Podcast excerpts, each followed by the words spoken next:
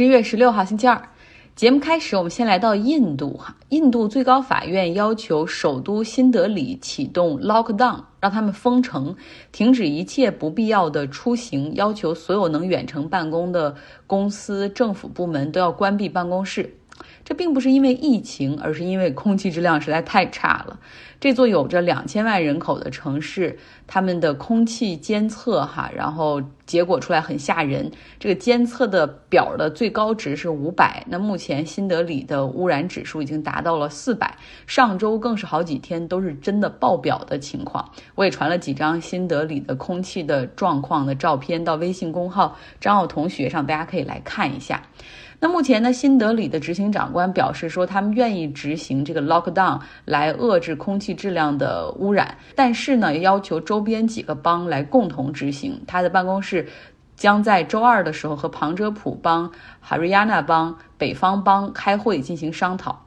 那新德里的学校本周开始全部关闭，建筑工地也全部暂停施工。其实每年到了这个季节的时候，印度北部的平原地区，尤其是新德里及其周边，都会发生很严重的空气污染。有一部分的因素是农民在这个时候收割完庄稼之后会焚烧秸秆，那加上会有劲风的天气出现，还有汽车尾气污染和工业气体的排放，所以就叠加哈导致了这样的一个呼吸系统的噩梦。那从卫星云图上来看呢，印度北部的平原地区是被严重的烟雾所笼罩着。印度的最高法院也指出说，目前空气污染中百分之十是来自农业的秸秆焚烧，而剩下的百分之九十来自化石能源。所以希望能够暂停工业生产，勒令居家隔离，减少汽车出行，能够更好的缓解空气质量。其实降低对化石能源的依赖。不仅是为了对抗气候变化，更是让本国人可以呼吸上好的空气哈。这样的话，你不至于造成这种大规模的呼吸道的疾病，或者甚至这种肺癌的多发。我们上周呢也讲了，格拉斯哥举行的联合国的气候大会上，印度是一个矛盾点。从一开始，他们的总理莫迪在现场讲话时就定下了一个基调，就是像我们这样的国家，经济还在发展，你不能以你们减排的标准来要求我们。那各方谈判协议的时候，这个都快签了，然后印度忽然又跳出来说不行，有一点我们要要求改哈。对于煤炭能源，你们同意的是 phase out，就是退出，可是我们只能接受 phase down，就是要把 out 改成 down。你虽然看着是一个单词儿的改变，但是从退出就变成了减少哈，这个力度就就弱了很多。然后印度给出的理由是，煤炭是发展中国家唯一能够依靠的便宜且稳定的能源，而且目前印度的电力结构中有百分之七十是燃煤发电，所以他们没有办法去承诺要让煤炭彻底退出。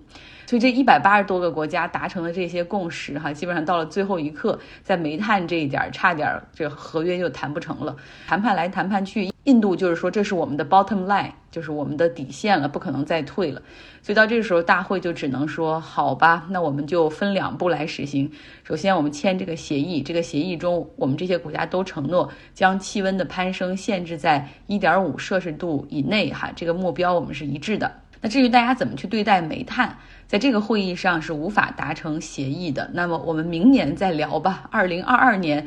联合国气候变化大会，咱们埃及见。到时候请各个国家拿出具体的减排方案和路线图，有什么东西我们到时候再说。那作为东道主，英国首相 Boris Johnson 他是低调处理哈最后的这些不和谐，反复的强调啊这个会议的重要意义，这是一次里程碑的大会，形成了一份决定性的协议，而且给煤炭行业敲醒了死亡的警钟。不过他后来在媒体的追问之下，也承认说，比如说这个会议有十项议程，最终达成了六项，哈，让印度在煤炭上的态度多少让人失望。呃，我们可以游说、试图说服、鼓励，但是不可能强迫任何主权国家做他们不愿意的事儿。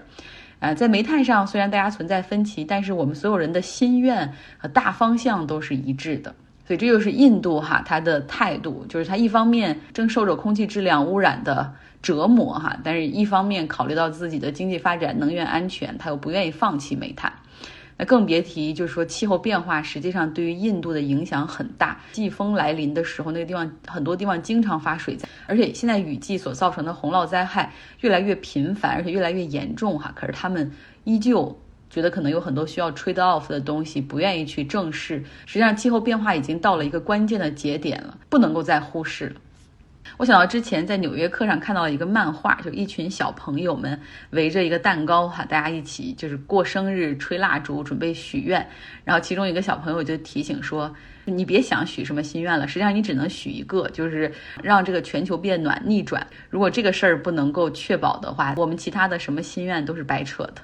所以，孩子们、青少年他们在对待气候变化上，真的比中年人、老年人要更有危机感和责任感。毕竟，未来是他们的。所以，有的时候你会看到很多气候变化中的意见领袖是青少年，他们很多的时候会表现得很愤怒哈。我觉得他们是有理由愤怒的，因为他们的未来掌握在一群油腻的中老年政客手里。而这些人只顾着眼前的 GDP，而不考虑子孙后代，哈，真的会会会让他们生气。这个瑞典女孩 Greta 她说了，她对这次气候变化大会感到很失望，觉得又是一次所有人说了很长，说了很多，但是又看不到具体落实的一次会议。我们说完地球上的事儿，我们聊聊近地哈，来来聊聊这个地球轨道上的事儿。现在呢，在国际空间站上有七个宇航员科学家，有四个是美国人，一个德国人，两个俄罗斯人。他们在美国时间周一的时间这一天的所有工作都被迫暂停，而必须停留在这个空间站接轨的一个太空舱里面，shelter in place。shelter in place 基本上就是说这躲着哈，为着为了安全。是因为一个被炸毁的卫星和它的碎片距离国际空间站的轨道非常的近，它有撞击或者刺穿空间站外壳的风险。美国方面指出说，这是因为俄罗斯在上周五进行了一次非常危险、非常不负责任的导弹测试，他们发射了反卫星导弹，击中了一颗他们自己的卫星，结果呢，造成了一千五百多片可被监测到的卫星碎片。还有上万块比较小的碎片，这些会威胁到国际空间站的安全。那对此，俄罗斯方面低调的表示说：“哎，太空垃圾也已经很多了，也不多这些。而空间站还处于一个安全的区域，这些宇航员啊，只需要暂时转移到太空舱里即可。呃，面对任何的卫星碎片，这都是他们例行的一个操作程序。”我一开始不是太了解国际空间站的构造哈，这太空舱是什么？查了一下哈，就是说这些太空舱实际上是独立的，基本上发生任何危险的事情的时候，这个太空舱就可以迅速的脱离国际空间站，然后就驾驶就可以让它让这些宇航员安全哈，相当于是一个可被驾驶的安全港。那现在这个太空舱是由 SpaceX 的龙形飞船，他们在上周刚刚送了四名宇航员到国际空间站，所以现在这个在周一的时候，大部分时间这些宇航员就挤在这个太空舱里面。那经过计算和监控，发现这些卫星碎片大约每九十三分钟会绕过国际空间站一次。后来这七名宇航员在和地面的 NASA 沟通之后，就每一个半小时就重复一次次这种安全的演练哈，打开隔间进入太空舱进行躲避，然后等碎片过境之后再重新出来。唉。太空垃圾哈已经是一个很大的问题了。据统计，地球轨道上大约有两万七千多块卫星的碎片，这些能够被监测到的碎片，基本上都是像棒球那么大，或者比那个还要大哈，是能够被这个美国的太空监视网络 SSN 然后的传感器可以跟踪到。但是在近地空间，其实还存在着很多很多的小的碎片哈，因为太小了，没有办法追被追踪。但是不管这些碎片有多小，因为它是高速运转的，所以任何撞击和擦过都可能对航天器造成重大的问题。它的速度我查了一下，大概是每小时二点五万公里的速度，所以任何一个小的碎片和航天器的碰撞都可能造成大问题。像一九九六年的时候，一颗法国的卫星就被十几年前一个爆炸的这个火箭飞船的碎片击中，然后损毁。二零零九年的时候，一艘报废的俄罗斯的卫星，哈，然后它和一个正在运行的美国的商业的卫星相撞。每一次在轨道中的相撞，只会造成更多的碎片和垃圾。美国的 NASA 和国防部实际上一直在追踪这些碎片，并且他们制定长期的计划来指导国际空间站。去应对。有一些相遇，就是他们已经提前在轨道上监测好了，然后这个什么时候来是知道的，所以有的时候会稍微移动国际空间站的位置，这种他们叫做回避机制。不过还有一些，就像。今天就像俄罗斯这个造成的卫星碎片，就是突然之间造成的哈，然后这个碎片快速靠近，那这种情况下，他们的方案就是指导宇航员进入太空舱，然后至少是就是国际空间站先不响了，但是确保人先安全。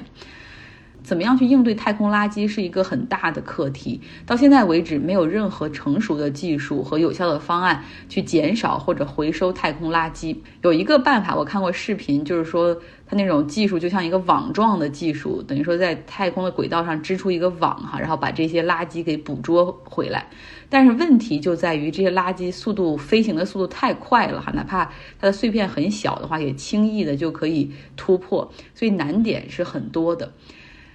在可预见的未来，太空垃圾只会越来越多，因为现在各种各样的商业的卫星呃很方便就可以发上去哈，SpaceX 什么 OneWeb 有很多的这种私人的公司在帮忙去接这样的订单，发卫星上空。那目前呢，轨道上大概有七千五百个卫星，这个数量每天都在被刷新。这些还在活跃工作的卫星。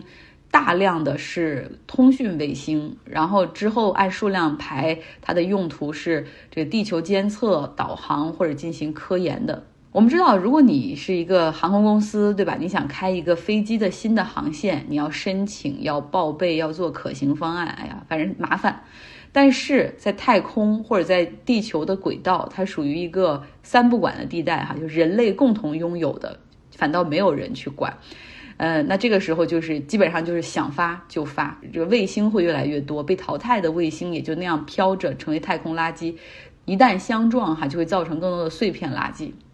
在上周日的时候传了一个音频，就是五百年后的未来哈，地球会怎么样？我们会怎么样？呃，然后很多朋友就畅想着我们有一天肯定会走出地球，去其他星球上生活。但我今天当看到这个新闻中写到这么多太空垃圾正围着地球的轨道这样一圈一圈快速运转的时候，我就忽然想到时候我们技术上不成问题哈，可以就是飞出地球，也可以飞到火星。但是突破大气层，发现地球轨道上有那么多的卫星，有那么多的太空垃圾，那么多的碎片，载人的飞船需要找一个多么微妙的时间才能飞出去而不被击中啊！所以这实际上会影响我们未来对其他星球的探索。哎，希望最后人类的命运不是被自己所制造的这些太空垃圾而困在地球里。好了，今天的节目就是这样。明天我要讲两件事儿，提前预告吧。一个就是要给大家再讲一讲现在在波兰边境的那些难民的一些情况，还明天还要讲一个人哈，卡扎菲。但是卡扎菲的儿子哈，他现在是要准备竞选利比亚的总统，他的这个心路历程到底是怎么样的呢？明天给大家讲。OK，今天的节目就是这样，希望你有一个愉快的周二。